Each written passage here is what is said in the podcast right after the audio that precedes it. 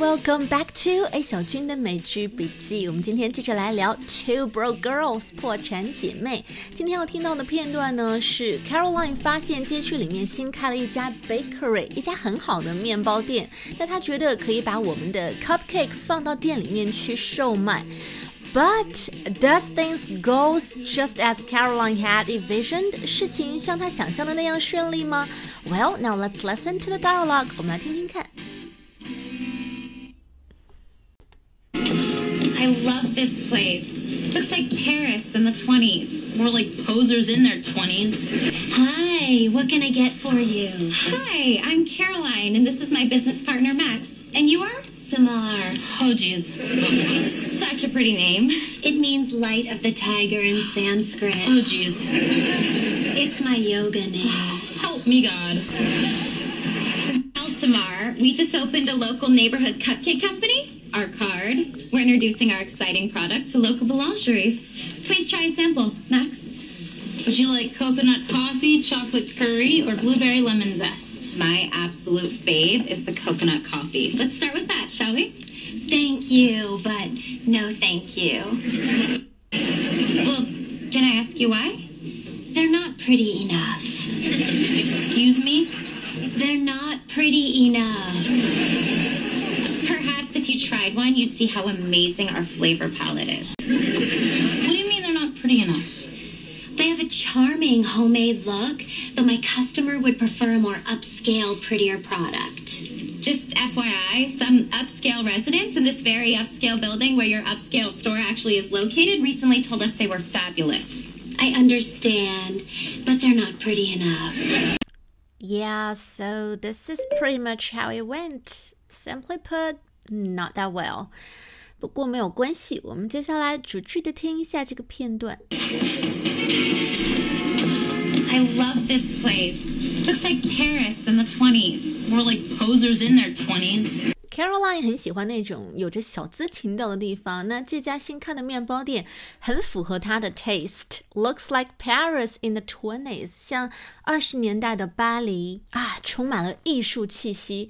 可是 Max 不喜欢这种做作的地方。She said more like poseurs in their twenties. Poseur 这个词我们以前讲过，它的拼写是 p o s e u r，然后呢，它的复数是加 s。Poseurs. It means someone who pretends to be something they are not, or to have qualities that they do not have. 那种。装腔作势啊，故作高端的人，故作神秘的人。那 posers in their twenties 是什么意思啊、s o m e b o d y in their twenties 指的是呃二十几岁出头。你可以说 somebody in their thirties 就是三十几岁出头，所以在数字二十三十、四十、五十等等后面加上一个 s，就可以表示一个人年纪的嗯这个十位数的这一段，所以二十加 s 就是二十一岁到二十九岁这个阶段。那三十后面加个 s 指的是一个人的三十岁到三十九岁这个阶段。那 posers in their twenties 就是二十岁出头的那些伪小资，说在星巴克里面点一杯咖啡，然后抱着一个苹果电脑，假装很忙的样子在那儿坐一天的人，可能在 Max 眼里这就是 poser。You get a picture, right? 好，我们接着往下听。Hi, what can I get for you? Hi, I'm Caroline, and this is my business partner, Max. And you are? Semhar. Oh, jeez. Such a pretty name. It means light of the tiger in Sanskrit. Oh, jeez. It's my yoga name. Help me, God. 这个店主很明显就很符合 Max 印象当中那种 poseur，就是很喜欢故作神秘、装腔作势。首先娶了一个特别少见的名字，自己觉得自己好像很文艺的样子。然后这个名字又是用的梵语。梵语是什么？它是印度语言，但是现在已经在日常生活当中不使用了，通常都是在什么经书里面才会出现的语言，类似于呃拉丁文和我们中国的古代汉语，都是相当于是语言的活化石，但是日常生活当中没有人用了。所以你想想看，假如说你的朋友圈里面有一个人把自己的名字取成古汉语，你会不会觉得这个人好装哦？那 Max 对这个店主也是一样的感觉，这个店主的名字在梵语。里面是意思是 light of the tiger，怎么样？听上去好有野性、好有灵性的样子。然后他还解释到，这是我的瑜伽的名字。唉，又说梵语，又要练瑜伽，这些都是 Max 看来特别做作的东西。当然，这一切都不能够阻止 Caroline 开展她的 sales pitch。她是来推销自己的 cupcakes 的，所以她不会让这些外在因素影响到她的 business enthusiasm. So let's hear how she goes. Well, Semhar, we just opened a local neighborhood cupcake company, our card. We're introducing our exciting product to local boulangeries. 在形容自己的这个呃、uh, cupcake business 的时候，Caroline 用了两个形容词，一个是 local，一个是 neighborhood。这两个形容词都非常贴切地强调出了他们的 homemade cupcakes 的特点。是小作坊式的，然后是很接地气的。因为 neighborhood，当你形容一家店是 neighborhood 的时候，你应该能够想象出来，这家店通常可能就是你家楼底下啊，你急着脱鞋就能够下楼去买东西的一个。很方便的便利店，然后店主可以叫出这个小区很多人的名字。这里面有些东西是那种流水线工厂生产的食品所没有的，所以 Caroline 很知道怎么样去推销自己的东西。但你注意他是怎么样称呼对方的这家面包店的吗？Bell Laundry，这是来源于法语的一个词。嗯，它和 bakery 其实没有太大的区别，都是指面包店。但是因为来自于法语，所以听上去是不是感觉就 up to a next level，听上去更高级了？所以在用词的选择上，Caroline 是在有意的抬高对方。Please try a sample, Max. Would you like coconut coffee, chocolate curry, or blueberry lemon zest? 在他们随身带来的这些 samples 样品里面，有三个味道：coconut coffee 椰子咖啡味，chocolate curry 巧克力咖喱味，还有一个是 blueberry lemon zest 蓝莓柠檬味。可能这里面有一个词大家不太熟悉，就是 zest。zest 它的拼写是 z e s t。zest means the skin of an orange or a lemon or a lime, and it used to add flavor to food.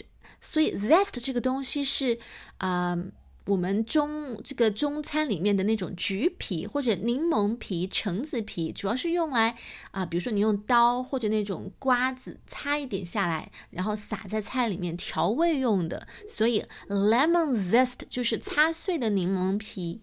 My absolute fave is the coconut coffee. Let's start with that, shall we? Thank you, but no thank you. Well, can I ask you why? They're not pretty enough. Excuse me? They're not pretty enough. Perhaps you tried one, you'd see how amazing our flavor palate is. 这个店主觉得这些蛋糕不够漂亮，那 Caroline 就说，Perhaps if you tried one, you would see how amazing our flavor palate is. flavor palate，这两个词通常是组合在一起出现的。那 flavor 大家都知道表示味道，而 palate 它更多是指一个东西的口感，比如说它是硬的还是软的，是脆的还是绵的，这是 palate 口感。而 flavor 一般是指它是甜的还是苦的，酸的还是涩的。所以，当你形容一个东西它的 flavor palette is amazing 的时候，就是指这个东西口味、口感都特别棒。好，继续往下听。 What do you mean they're not pretty enough? They have a charming homemade look, but my customer would prefer a more upscale, prettier product. Just FYI, some upscale residents in this very upscale building where your upscale store actually is located recently told us they were fabulous. I understand, but they're not pretty enough. 这一段里面出现反复出现了一个词 upscale。 Upscale，u p s c a l e，upscale 这个形容词表示高级的、高档的，比如说 an upscale brand 高档品牌，或者是啊这家酒店已经转型高端很多年了，this old hotel has gone upscale in recent years。所以当这个店主很自大的说，My customer prefer more upscale, prettier product。我的高端客户就是喜欢那种看上去就很高端的漂亮的东西。然后你们的蛋糕，they're not pretty enough，它们不够好看。然后 Caroline 就马上理直气壮的补充道，就是我们的蛋糕可是被高档的人夸过耶。Some upscale residents in this very upscale building where your upscale store actually is located recently told us our cupcakes were fabulous.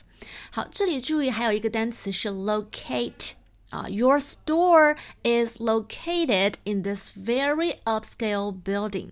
Locate 表示一栋建筑坐落在什么地方，位于什么地方。比如说，我的办公室就处在呃市中心。My office is located in Midtown.